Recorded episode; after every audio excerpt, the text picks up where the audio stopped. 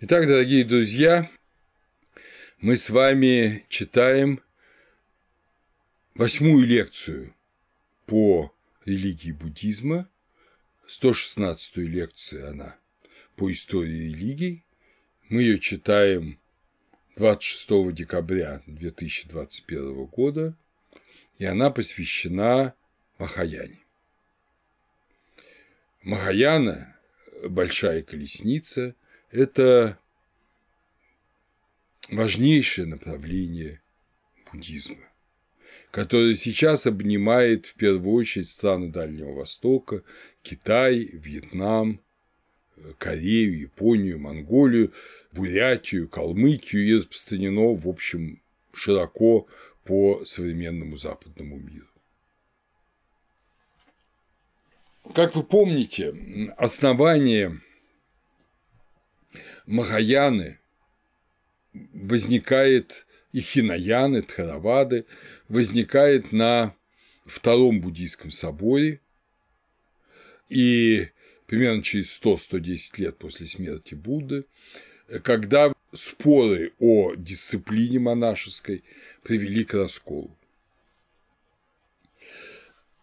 И как пишет Евгений Алексеевич Торчинов, в раннем буддизме содержались основания для его развития как в хинаянском, так и в махаянском направлении. Это и верное, и отчасти, я бы сказал, неверное определение. Верное в том смысле, что, ну, безусловно, в любом явлении всегда содержатся зародыши всех его последующих форм. Это понятно. Иначе не бывает.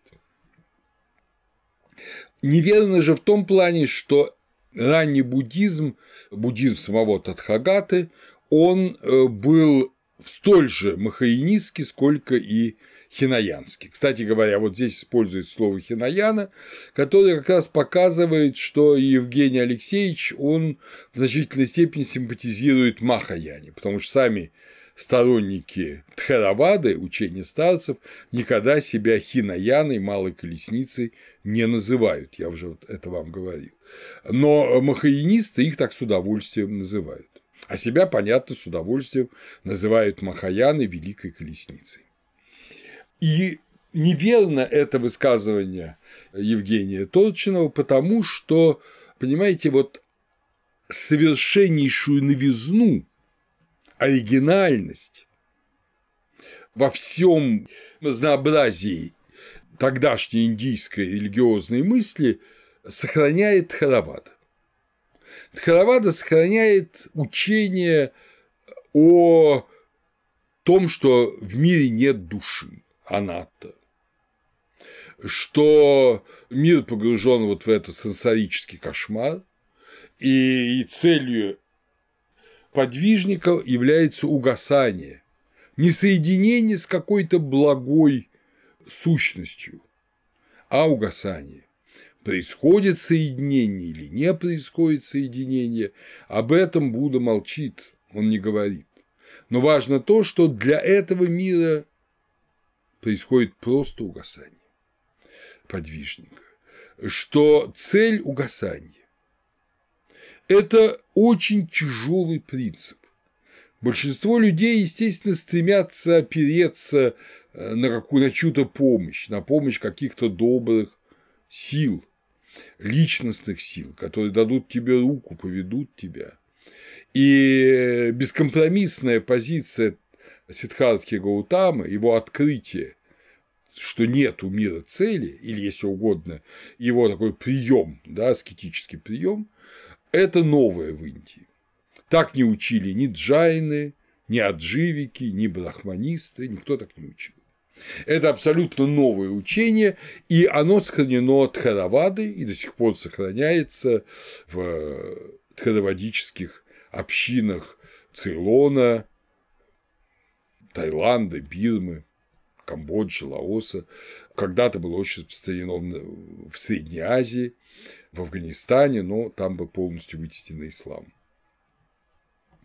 Но именно поэтому в э, махаинистической традиции существует представление, что Тхаравада – это только монашеская религия. Только тот, кто соблюдает все правила обременительной винаи, вы помните, вина – это монашеский устав, да? Только тот может достичь нирваны. А большинству людей это невозможно, мирянам это невозможно. Это не совсем так по сути поскольку вот Харавада учит, что и среди мирян есть люди, которые достигали нирваны, это тот же знаменитый Анатха Пиндика, помните, купец богатейший, который купил землю Джета и там построил монастырь, где часто останавливался Будда, это Висакха, женщина, красавица, которая без всякого желания выходит замуж, но уж выйдя замуж, она следует всем правилам замужней женщины, рождает там, по-моему, 10 сыновей и 10 дочерей, и своего свекра и свекровь, которые до этого почитают отживиков, она их э, постепенно делает буддистами. И вот такие ли мужчины и женщины достигают нирваны, даже будучи мирянами. Так что этот принцип, что только аскет Винаи монах может достичь в Тхараваде нирваны, это не совсем верно, это махаинистическое представление. Но в этом представлении есть и своя маленькая правда. Она заключается в том, что вот само понимание буддизма, как его проповедовал Тадхагата, как мы с вами разбирали на предшествующих лекциях, это понимание очень трудно для ну, широкой массы последователей. Широкая масса последователей религиозной традиции ищет другого, ищет более личного, простого, осязаемого спасения. И потому Тхаравада оказывается все-таки хинаяной, колесницей, которая везет немногих, сравнительно немногих, а для широкого круга людей более приемлемой оказывается ну, такая приспособленная к их сознанию традиция. Потом это новая, приспособленная к сознанию традиция, традиция Махаяна, она тоже получит свою великую философию, которая будет оправдывать Махаяну, ее соединять с учением Тадхагаты, и этим мы в меру наших возможностей займемся на следующих лекциях. Но сейчас э, вот сама по себе Махаяна. Знаменитый философ китайский, адепт Махаяны, паломник и переводчик эпохи Тан Сюанзан, который, таинственный толстяк его имя значит, который жил в 602-664 годах и 15 лет провел в Индии с 630 по 645 годы, учился там в знаменитом махаинистическом монастыре Наланда, он оставил такую статистику распространения направлений буддизма в Индии. Эта статистика ясно говорит о том, что Махаяна в Индии уже тогда, в второй четверти VII века, умирала. И мы поймем почему. Но тогда она расцветала как раз на Дальнем Востоке, и одним из людей, которые послужили ее рассвету, был как раз Сюанзан, весьма почитаемый э, подвижник э, и учитель э, Махаяны. Его, кстати, записки о западных странах Великой Тан, его путевые записки, они переведены на русский язык и изданы в издательстве «Восточная литература» в 2012 году. Так вот, Сюанзан приводит следующую статистику монастырей и монахов в Индии. Речь идет не просто об нынешней Индии, но о, так сказать, исторической Индии. Это в нее входит и Афганистан, и э, Таджикистан, Узбекистан, Пакистан западный и восточный, ну и сама Индия, естественно, и Цейлон. Так вот, Тхаравада к тому времени была весьма распространена в Индии. Два направления Тхаравады, которые мало отличались друг от друга и потом слились полностью, это стхавиры и сарвастхивадины. Вот э, первое Стхавиры имели 401 монастырь и 26 800 последователей, а э, Сарвастхавадины 158 монастырей и 23 700 последователей. Какая-то неустановленная школа, мы не знаем, она э, Тхаравады или Махаяны, она имела 145 монастырей и 6700 последователей. А махаинистическая традиция, которую тогда Сюаньзан называет Маха-Санхика, да, великая община, она имела всего-навсего 24 монастыря и 1100 последователей. Самой популярной была школа Э, Саматии. В ней было 1351 монастырь в то время и 66 500 последователей.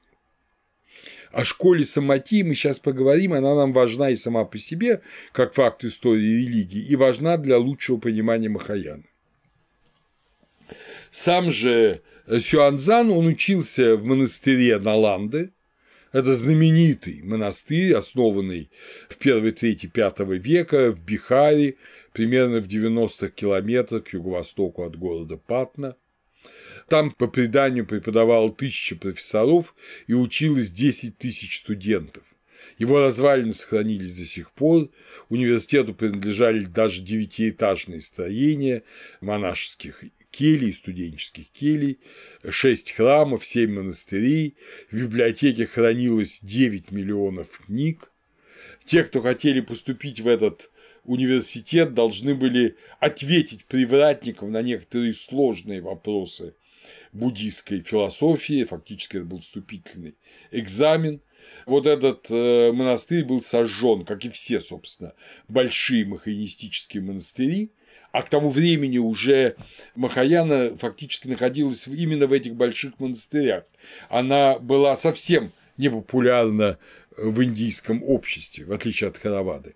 Так вот, э, все эти монастыри были сожжены мусульманскими фанатиками в XI-XII веках, и в частности Наланда была сожжена э, Бахтияром Халджи в 1192 году, Многие монахи были убиты, рукописи уничтожены, а другие монахи, спасая какие-то рукописи, бежали в Тибет, где как раз из-за этих разорений и укрепилась, развилась махаинистическая традиция, принесенная этими спасшимися от мусульманского погрома э, буддийскими монахами. Так вот, теперь несколько слов о самотии. Самотия, само слово самотия – это живущие в согласии, но это скорее эпитет. А суть этой традиции, она у нас сохранилась в целом ряде текстов, в частности, в самотие Никая Шастри. Она состояла в том, что это строгая монашеская школа, возникшая около 150 года до Рождества Христова, она считала личность неразрушимой категорией. Эту личность по индийской традиции, там много слов для личности, да, есть атман, но э, есть жива, но э, в этой школе, как и во многих других традициях Индии, ее называли пудгала личность. И поэтому сама традиция, вот самати, она получила другое название Пудгала Вадины, то есть последователь учения о Пудгале. Эмблемой этой традиции был цветок орековой пальмы. Пудгала Вадины учили, что Пудгала близка к пяти скандхам, к пяти грудам, помните, из которых состоит человек, ну, это основа да, буддийского учения, что человек – это не личность, а пять груд, которые, естественно, разрушаются и скреплены, как учил, помните, Нагасена Милинду, благодаря телу, которое сохраняется от зародыша ну, до смерти человека, сохраняет некое единство. Так вот, э, Пудгаловодины говорят, что не только тело, но и личность, то есть некий определенный личностный момент, который ну, на самом деле близок Атману Упанишат. Знакомая категория для многих индийцев. Пудгала для Пудгала-Вадинов – это особая дхарма, то есть особый знак, особая неразрушимая категория, не тождественная пяти скандхам, как они говорили, но и неотличимая от них. Опять же, это вот такая классическая буддийская э, философская антиномия, такой парадокс. Не тождественно и не отлично. Ну, вы помните, и когда трудно выразить словом, к этим же формам прибегают и христианские богословы, когда они говорят, там, скажем, о э, соотношении божественной и человеческой природы Христа, что они существуют нераздельно и неслиянно. Вот пойди, представь себе такое. Невозможно, но вот именно в зазоре этих представлений существует так называемая апофатическая школа. Вот то же самое делают и самати, Пудгала-Вадины. То есть э,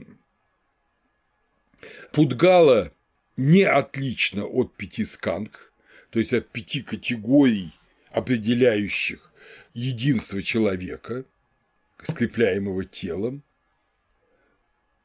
Она шестая категория, особая дхарма, но она и не тождественна им. А почему она не тождественна?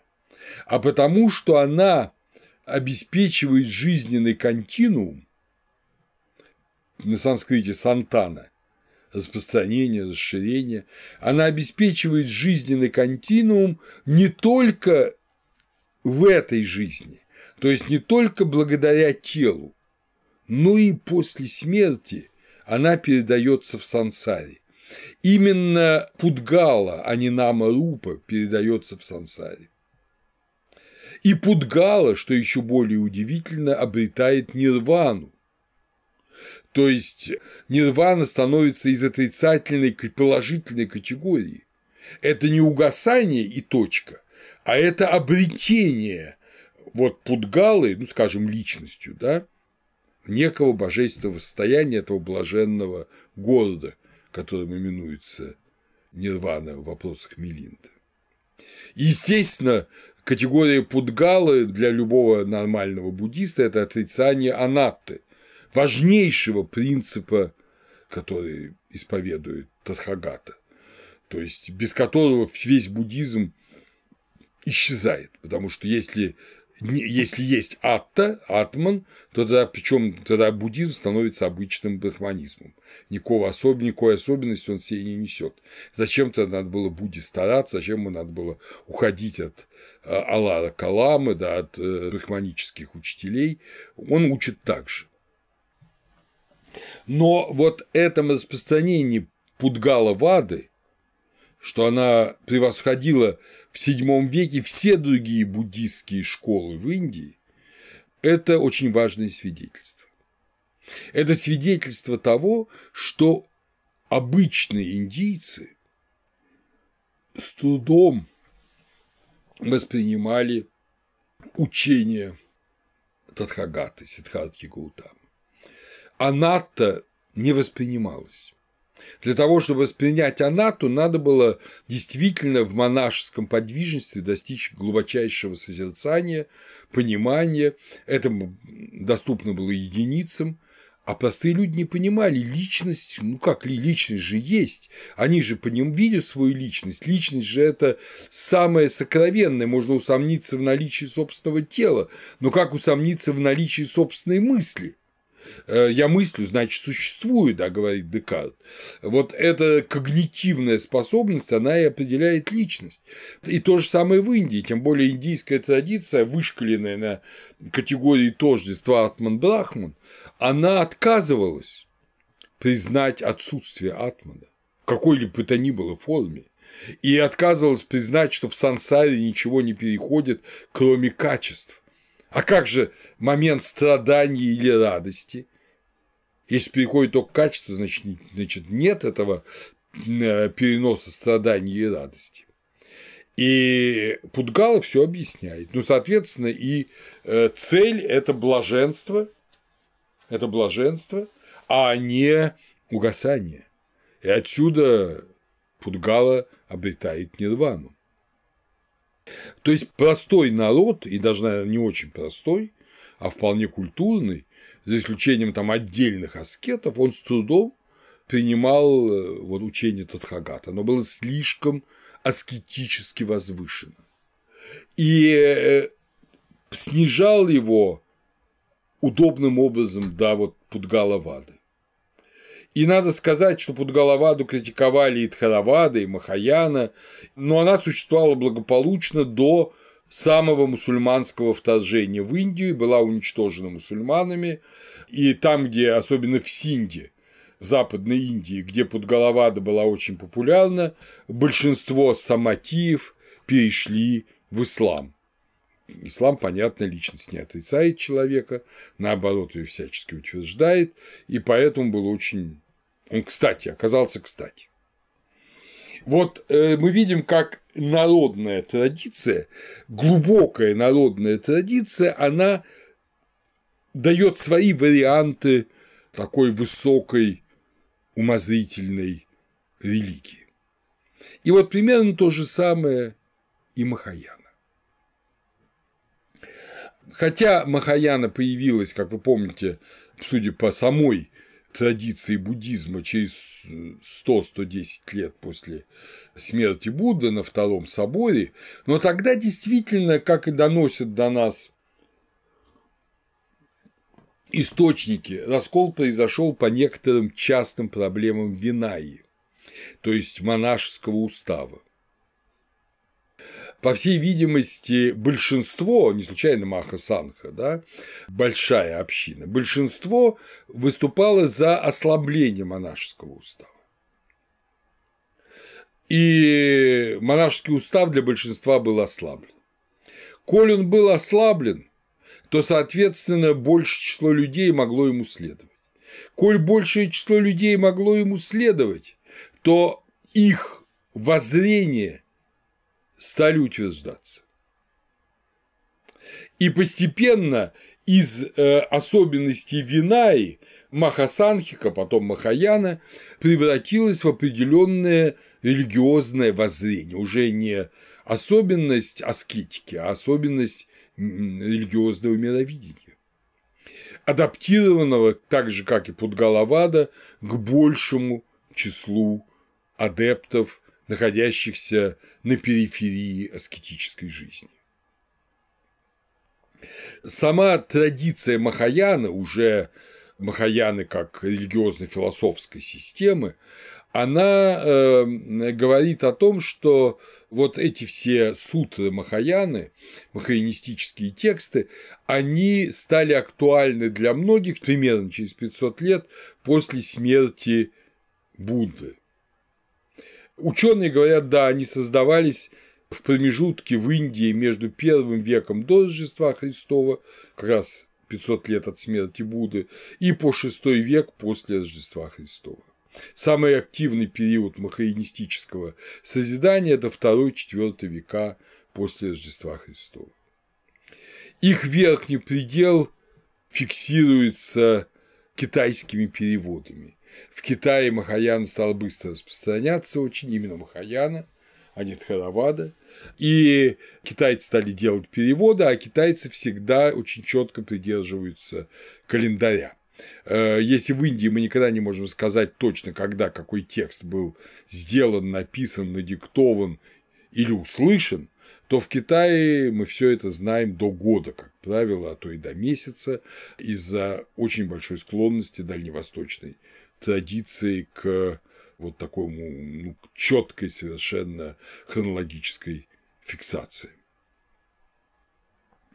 В одной из почитаемых махаинистических сутр Ваджра Чехидика Праджни Парамита Сутра, которая э, известна в Европе под названием Алмазная сутра, прямо говорится, Будда сказал Субхути, Через пять сотен лет После кончины Тадхагаты появятся люди, придерживающиеся благих обетов, в которых тщательное изучение таких речей сможет породить разум, исполненный веры, если к смыслу таких речей они будут относиться как к истине. То есть фактически вот в этой сутре прямо указывается этот полутысячелетний период, отделяющий жизнь Будды от махаинистических религиозных философских текстов.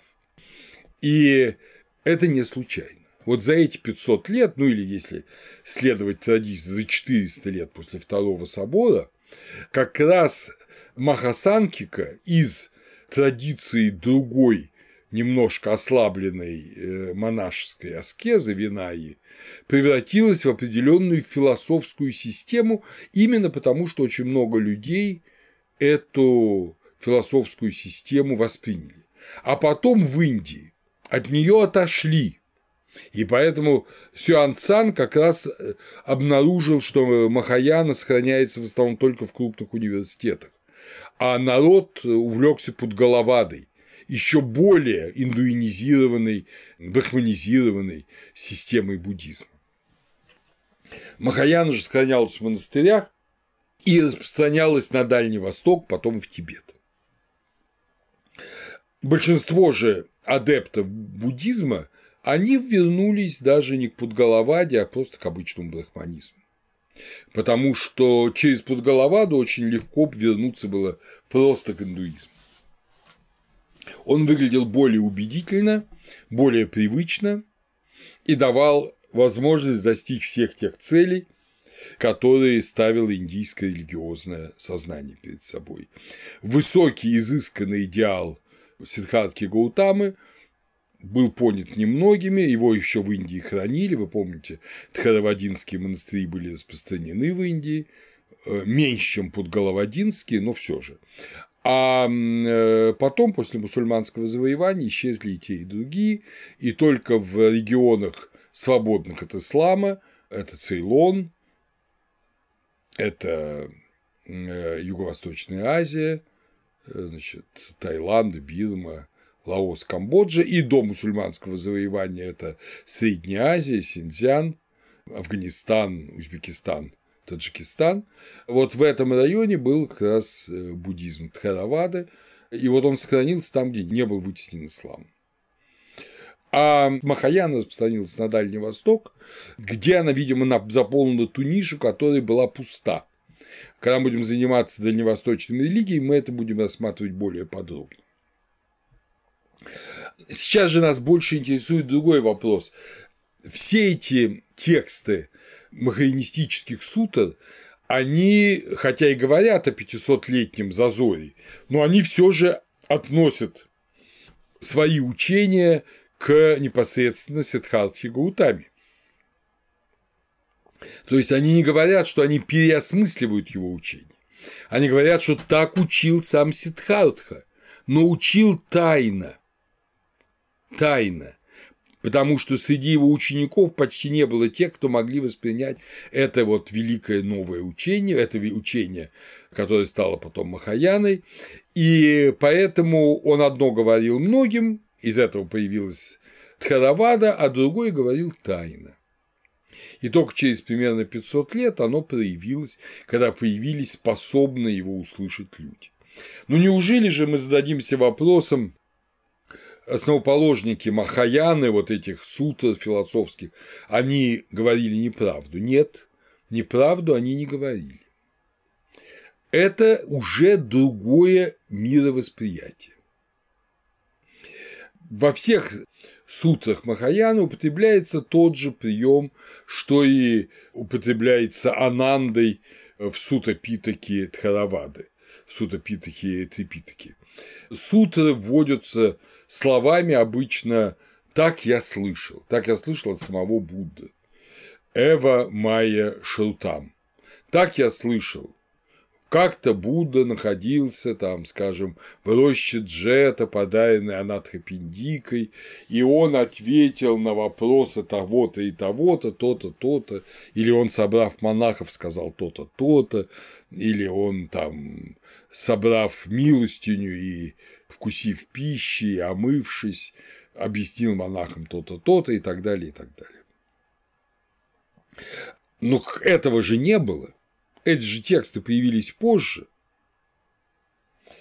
По преданию, вот главные мыслители Махаяны, они узнали об этих текстах спрятанных, транслировавшихся в тайной традиции.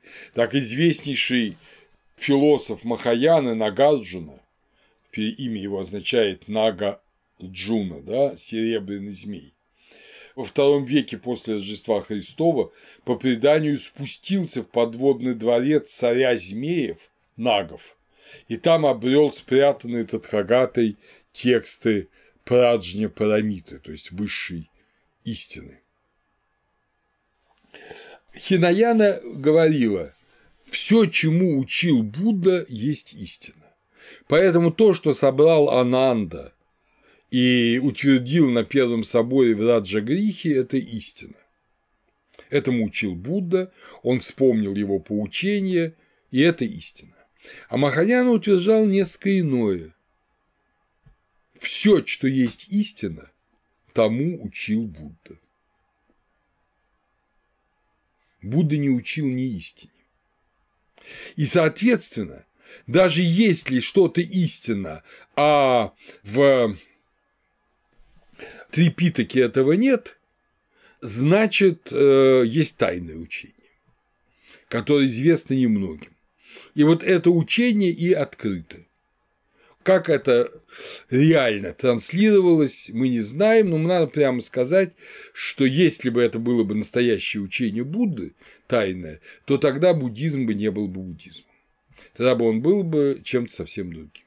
Поэтому все-таки Махаяна, конечно, это результат, я бы сказал, популяризации буддизма среди широких слоев индийского общества, а потом и дальневосточного общества, которые нуждались в другой традиции, которые не могли себя изменить до конца и которые создали эту традицию.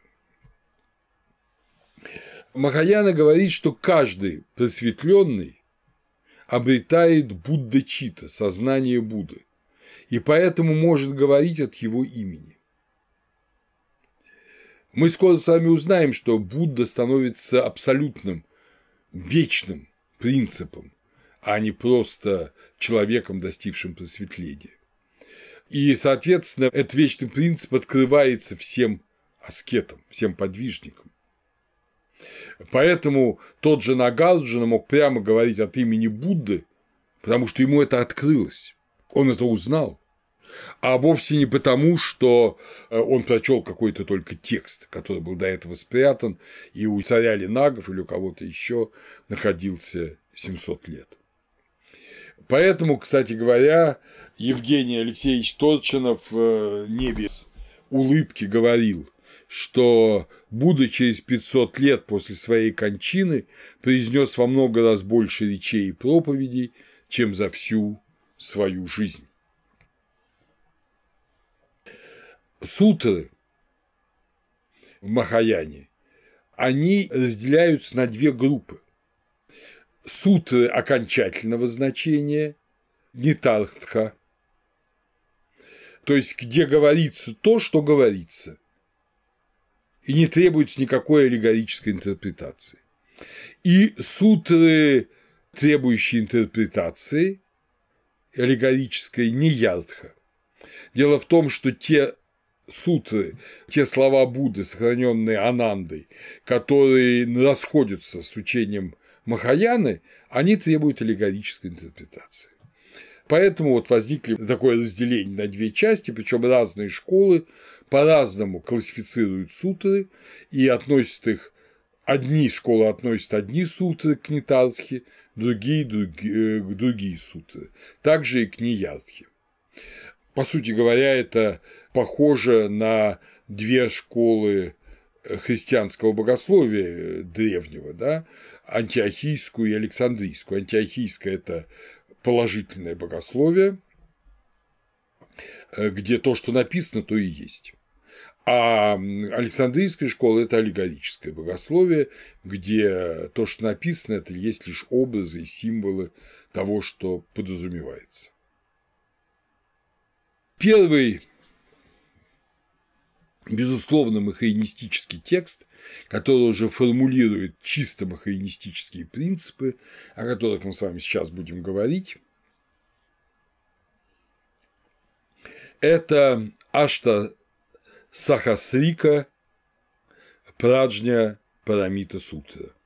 Сутра о запредельной премудрости в восьми тысячах стихов. Ашта Саха Срика – это восемь тысяч стихов, да, 8 тысяч, а Праджня Парамита – это запредельная премудрость. Потом этот текст будет расширяться, будет он в 20 тысяч стихов, и больше, и в 10 тысяч стихов, но это будет расширение не смысловое, а лишь новые и новые примеры, новые и новые повторы, вот, а суть в этом тексте. Особенно почитаемы краткие, на нескольких страницах, а то и на одной странице, что необычно для буддизма Махаяны, сутры. Это алмазная сутра, как она называется в Европе, я уже о ней говорил, это Ваджра э, Чхадика, Пражня Парамита Сутра, сутра запредельной премудрости, рассекающая тьму молнией, Ваджа – это и молния, и алмаз. И это Праджни Парамита Хридая Сутра, Сутра сердца запредельной премудрости, или, как ее в Европе называют, Сутра сердца. Это совсем небольшой текст, но очень емкий. Может быть, я успею в конце его вам прочесть. Очень интересно это Маха Паранирвана Сутра, в которой говорится о утробе Татхагаты, Татхагата Гарбхи, спасающий всех людей. И, конечно, доктринальное на уровне Евангелия для Дальнего Востока, хотя написано тоже она в Индии, это Садхарма Пундарика Сутра, Сутра лотоса благой Дхармы, или в европейской традиции лотосовая сутра, созданная во втором веке видимо, после Рождества Христова. Ну, все они отсылают свое создание, конечно, к самому Сиддхартхе Гаутаме. Вот эта особенность, проявившаяся в Махаяне, она начинается с почитания Будды не как авторитетного учителя только, а как личности, которая может помогать в достижении духовных целей. Но это примерно так же, как студент, который изучает Канта, начнет молиться Канту, чтобы он его вразумил, что значит его философия. Ну, это не совсем глупое действие, да, в системе христианского мировоззрения, но не лютеранского, к которому принадлежал Кант. Э, Кант, э, естественно, жив, он благой человек, и он придет и научит адепта. Но совсем иначе в буддизме. В буддизме Будда ушел в нирвану, он угас, его уже нет.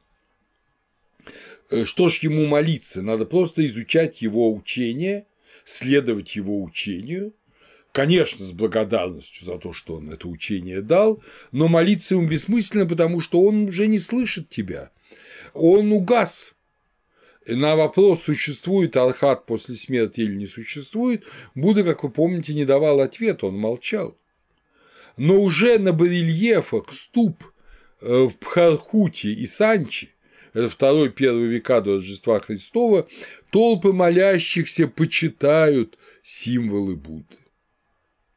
Мы, конечно, можем сказать, что они их почитают из благодарности за учение, Возможно, но в этом почитании уже есть признак того, что они ему молятся, они его просят. В первом веке начали изображать Будду в первом веке до Рождества Христова, начали изображать Будду в искусстве Гандхары, в эллинистическом искусстве, ну, статуарно, прекрасные статуи государства Гандхара, эллинистические, а им и уже эм, иллюстрировали наши лекции и еще будут. Вот, они донесли до нас облик Будды, по крайней мере, так, как его представляли через 300-400 лет после его кончины. Вскоре все направления буддизма, все направления буддизма почитали Будду в статуях и изображениях. Даже в Тхараваде Будда почитался в храмах в средние века как бог. Ему преподносили цветы, воскуряли благовония, требовали благоговения, раскачивали светильники, это не характерно для Южной Азии традиция. Считала, что светильники раскачивает само божественное существо своей духовной силой, но уж коли оно не очень расположено, то ему помогали сами люди, раскачивая светильники перед ним.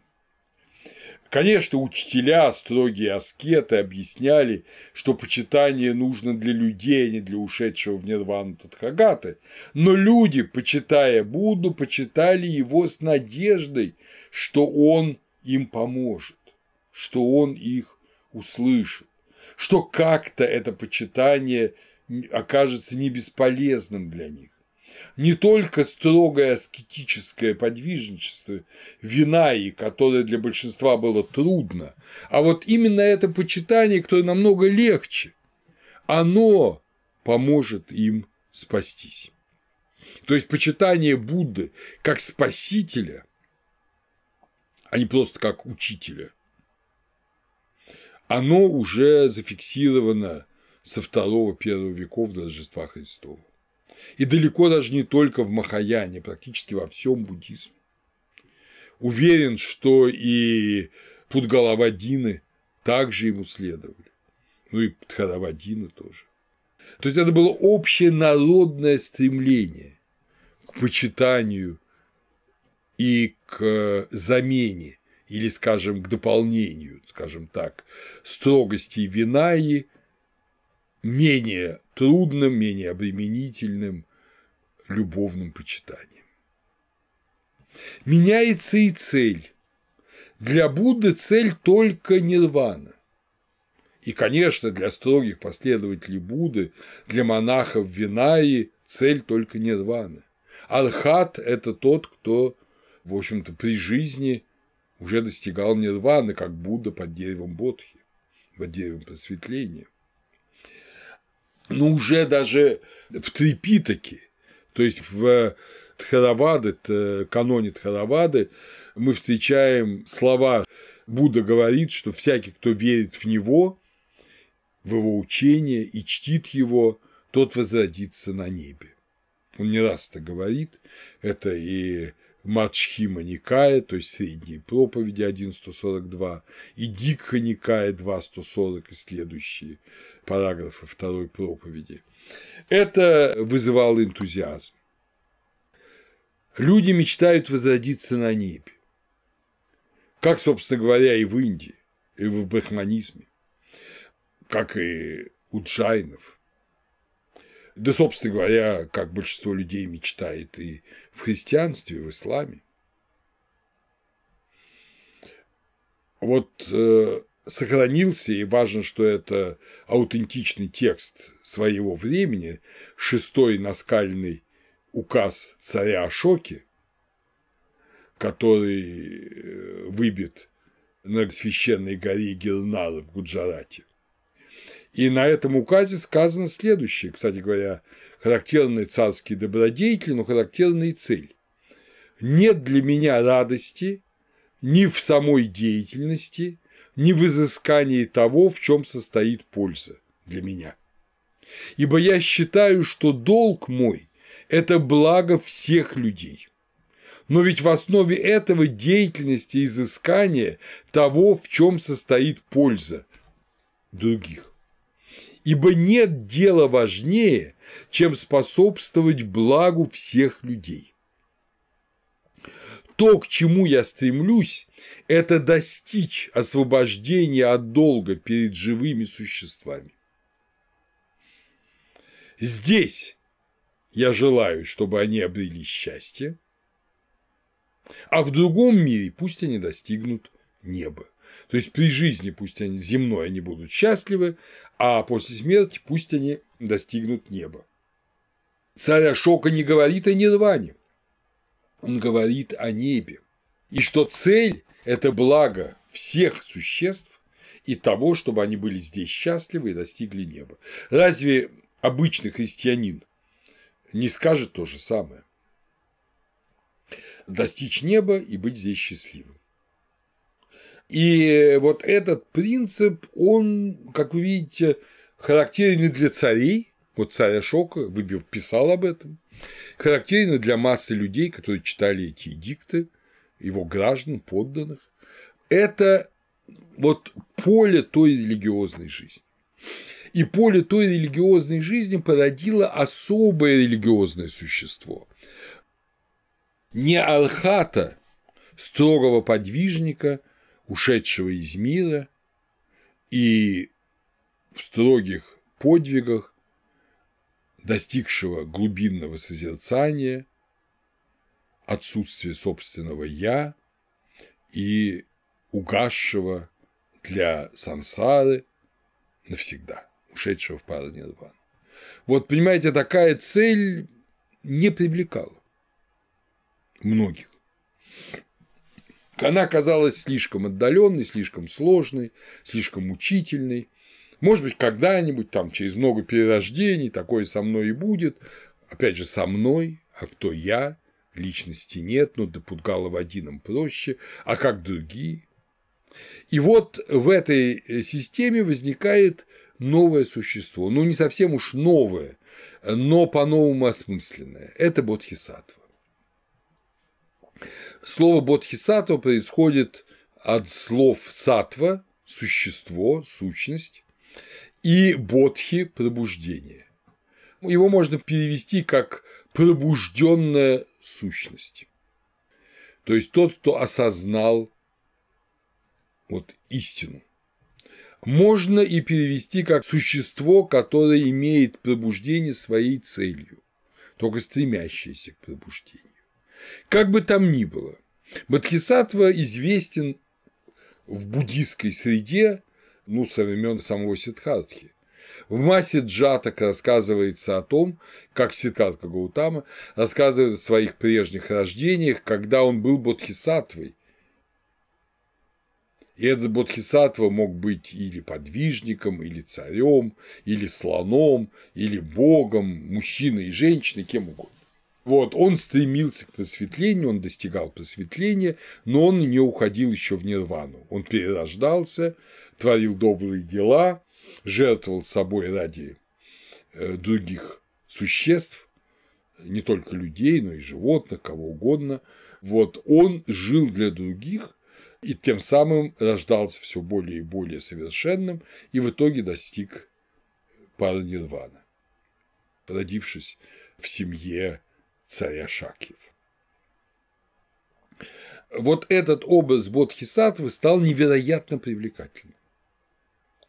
И махаинистические философы или мистики, как угодно, наверное, мистики, скорее правильно сказать, они само категорию бодхи из обычного состояния пробуждения, факт пробуждения, да, есть факт голода, есть факт жажды, есть факт пробуждения, они э, превратили в альтернативное сансари вечное надмирное дхармическое состояние. Бодхи – это особое вечное надмирное дхарма пробуждения. То есть это категориальная абсолютная сущность. Вот что такое бодхи для Махаяна. И поэтому, кстати говоря, Будда Чита, вот эта мудрость Будда, ее каждый достигая становится Буддой, понимает уже эти глубинные вещи. Цель Махаяны – это уже не достижение архатства, не достижение парам нирваны, а пробуждение. – это достижение бодхи, превращение в бодхисаттву. Бодхисаттва в течение многих жизней совершенствуется, дабы стать Буддой, и верующие, следуя его примеру, стараются как можно быстрее достичь нирваны. Но главная особенность бодхи, пробужденного сознания, это жалость, милость, расположенность ко всем существам. То самая категория метты, любви. Помните, о которой я вам говорил? Первая из категорий Брахма Вихара.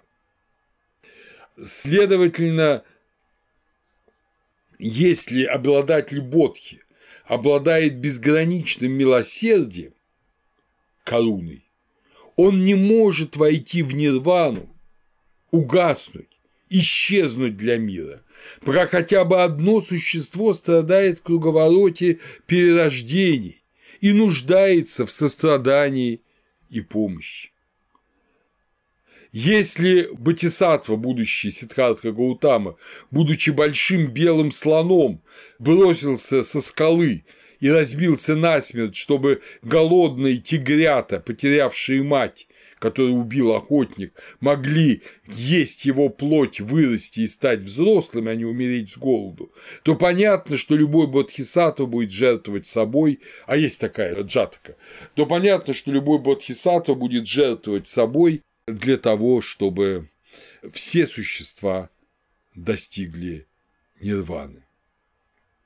Бодхисаттва вовсе не желает как можно скорее стать Буддой. Он оттягивает вхождение в это состояние до того, как все существа достигнут цели, то есть нирваны. Идеал Архата, достойного, идеал Тхаравады, видится в Махаяне эгоистическим, Теперь э, махаинисты с полным для себя основанием, для себя, называют Хараваду Хинаяной, малой колесницей, то есть колесницей, которая совсем немногих отдельных аскетов, мужественных подвижников ведет к нирване. Да и то к нирване ли, потому что они же не имеют жалости. А Махаяна – это действительно, как они говорят, великая колесница, которая везет всех в нирвану. Всех до последнего червяка, мошки, микроба. Все рано или поздно переродятся, спасутся благодаря бодхисаттвам. Вот это принципиально новая позиция, которая очень такая приемлемая, очень принимаемая в обществе потому что большинство людей чувствуют себя этими мошками и червяками. Они понимают, что они сами не способны на вершинах там Гималаев достигать высших состояний духа, никогда не достигнутых в обозримом будущем. Им нужен спаситель. И им нужна поэтому большая колесница. Им нужен бодхисаттва.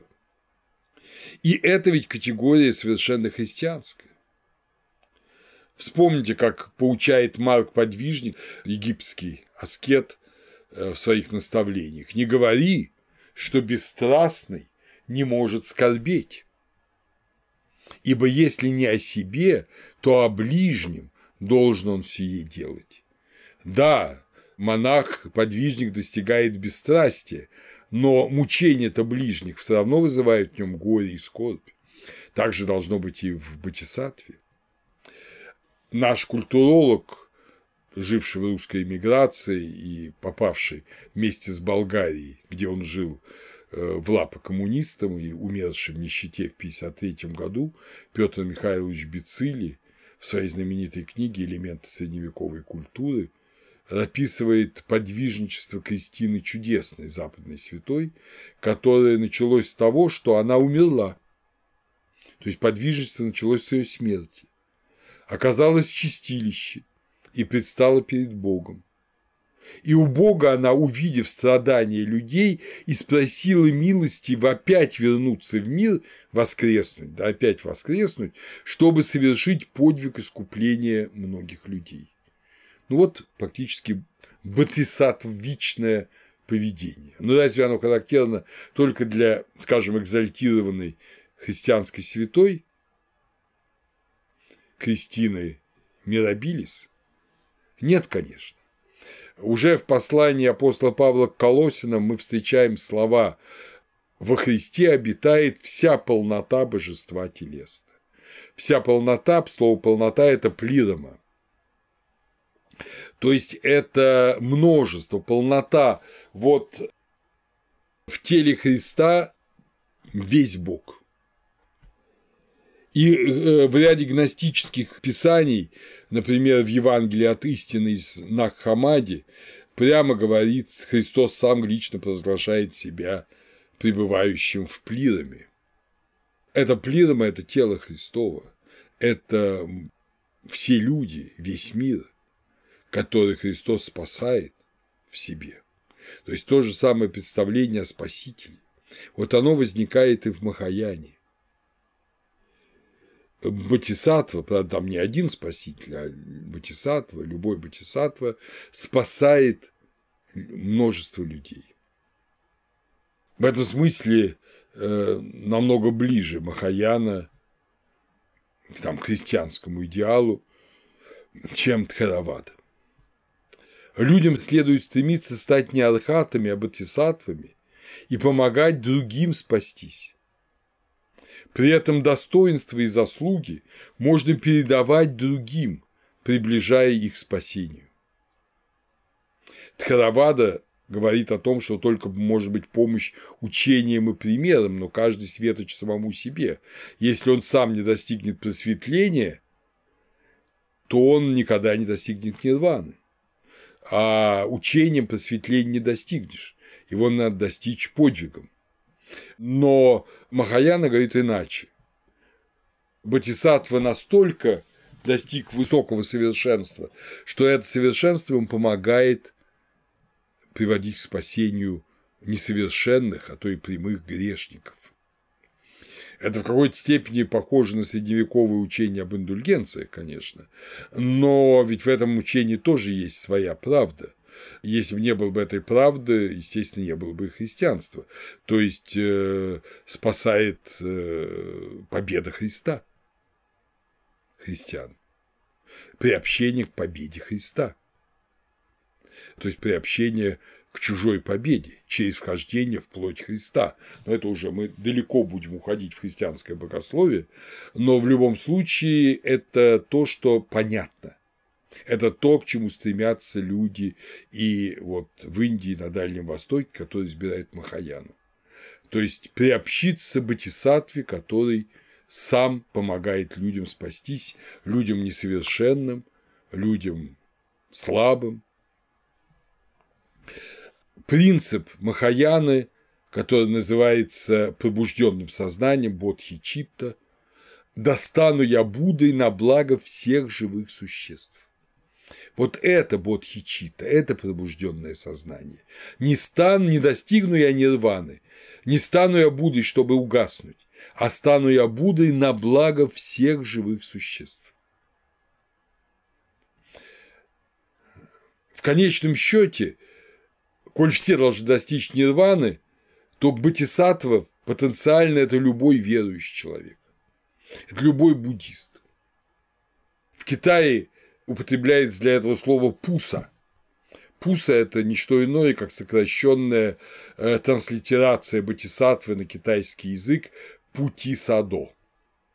Вот каждый должен стать пуса бодхисаттвой постепенно укрепляется идея, что все существа от мошки до слона, от микроба до какого-то великого божественного существа, они все были твоими матерями и отцами в бесконечном круговращении сансары потому что в тысячах и тысячах рождений, в миллиардах рождений буддисты оперируют категориями 10 миллиардов, 100 миллиардов. Для этого есть специальные термины даже в математике индийской. Вот в этих бесконечных рождениях человек проходит как бы все лона и начинается любым семенем. И вообще без всякого семени, потому что не, все, не всюду семенное зачатие, но он хороший сын, он сын или дочь всех существ. Понимаете, это совершенно другое сознание. Я сын или дочь всех существ, которые есть в мире, которые когда-либо были в мире и будут в мире. И как хороший сын или дочь я должен помочь моим отцам и матерям спастись. Поэтому я должен спасать все существа.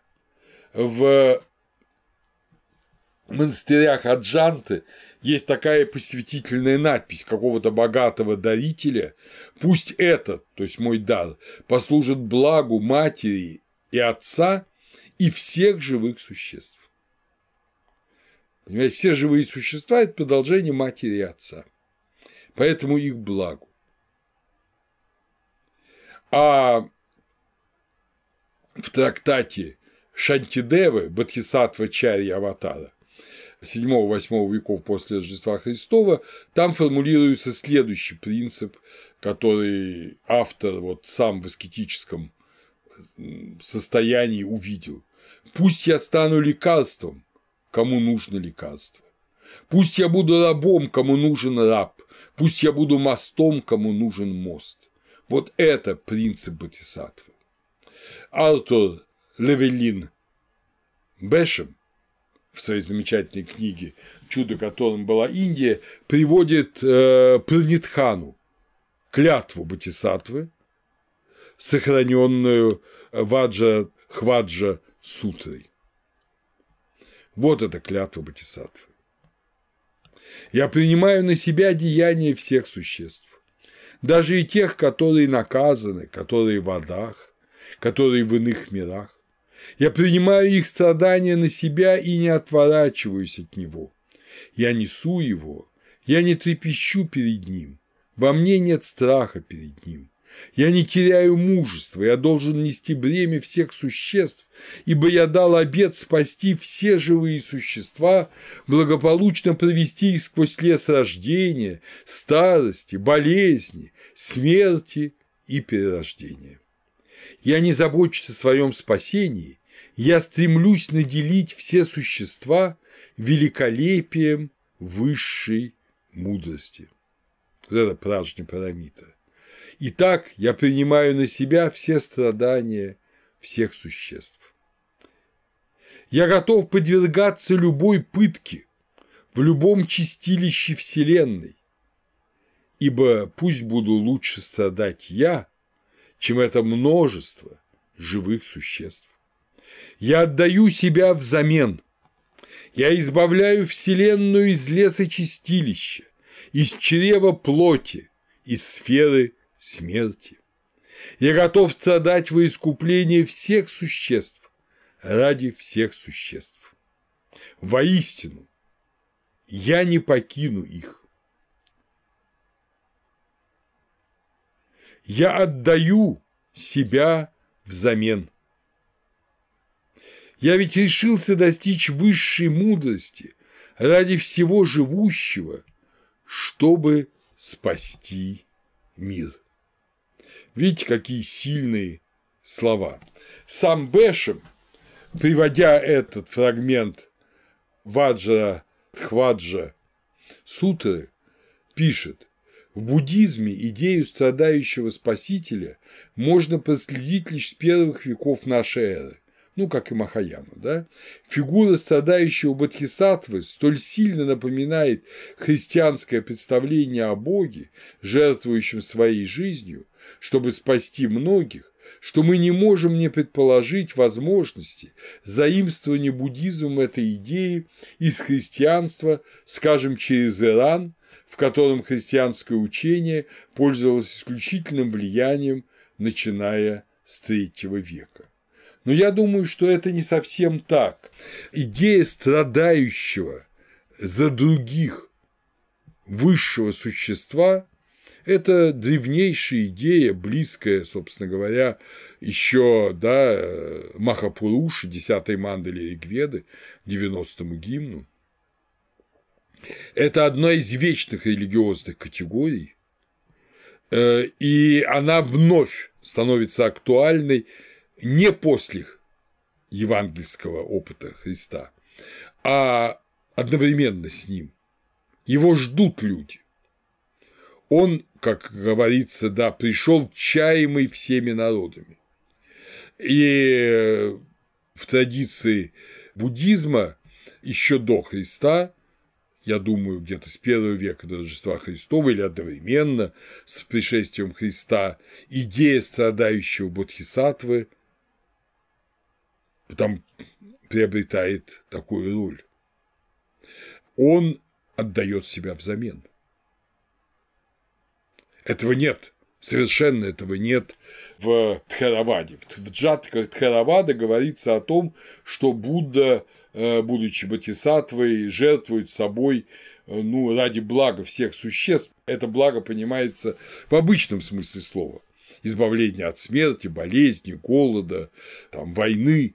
А здесь именно спаситель именно тот, кто жертвует собой ради спасения других, страдает ради спасения других.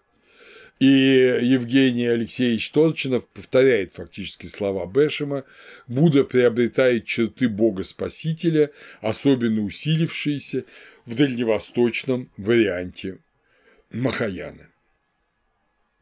Но Бога-Спасителя, я подчеркиваю, это не Иисус, это вот потребность в спасителе.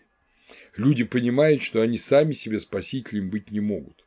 Великое учение Сиддхартки Гаутамы, что каждый сам себе спаситель, это можно, и вот я это доказал на себе, и вы идите тем же путем, этот путь кажется головокружительно недоступным для большинства. И люди ищут спасителя, который бы им помог спастись. Здесь мы уже вступаем в глубочайшую такую бытийную сущность религиозного опыта. Но этот опыт, безусловно, присутствует. В буддизме Махаяны даже есть три образа Батисатвы.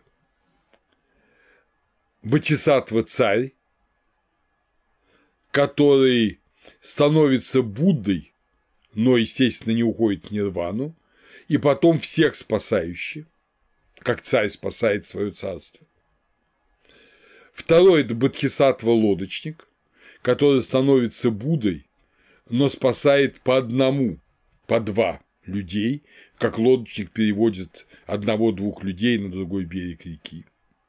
И Бодхисаттва пастух, особенно христианский образ, который спасает всех, прежде чем спасется сам который всех приводит в нирвану и уж потом идет в нирвану сам, как пастух, который сначала загоняет в стойло стада, а потом уже идет сам отдыхать. А пока он не привел в стойло всех своих овец или коров, он сам отдыхать не пойдет.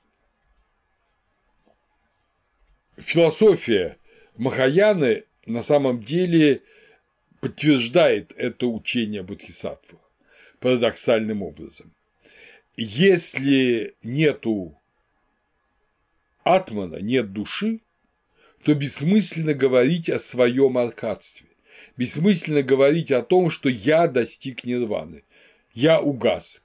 Я нет, угаснуть нечему. Ну, Будда бы на это ответил, я не хочу вступать в полемику внутри своей лекции сам с собой. Будда бы на это, конечно, ответил. Он сказал бы, что угасает именно представление о «я». Вот это исчезает эта иллюзия «я». Но Махаяна говорит, что, ну, если ты хочешь достичь нирваны, значит, ты уже не признаешь анатты, главного учения Тадхагаты. Все и ты – это одно. И достижение нирваны возможно только в освобождении всех существ так как такая попытка освобождает на самом деле от самости. Лотосовая сутра сохранила слова Будды, который говорит, что все существа достигнут нирваны, и только после этого бодхисаттвы достигнут нирваны. То есть спасутся все. И из этого происходит следующее.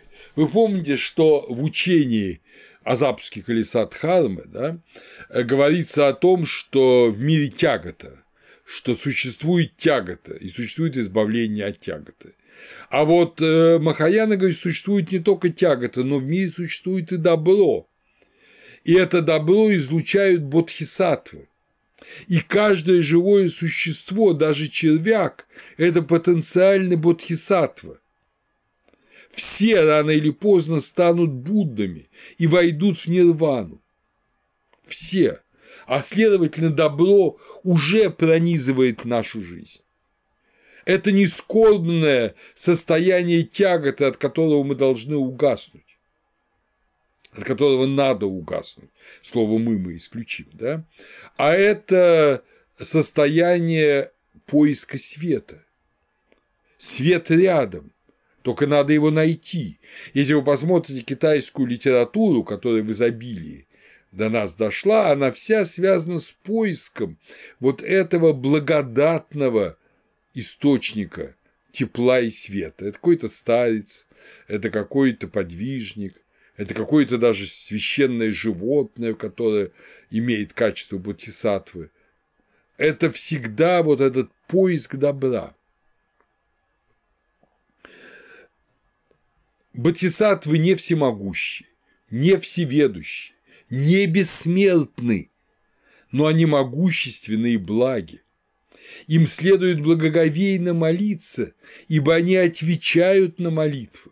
Мир населен могучими силами добра, в отличие от мира тхаравадического буддизма. То есть молитва приобретает смысл. На бодхисаттвам можно молиться, Буддам можно молиться, которые не ушли в нирвану, они достигли состояния Будды Читы, ума Будды или Бодхи Читты, пробужденного сознания, но они слышат твои молитвы.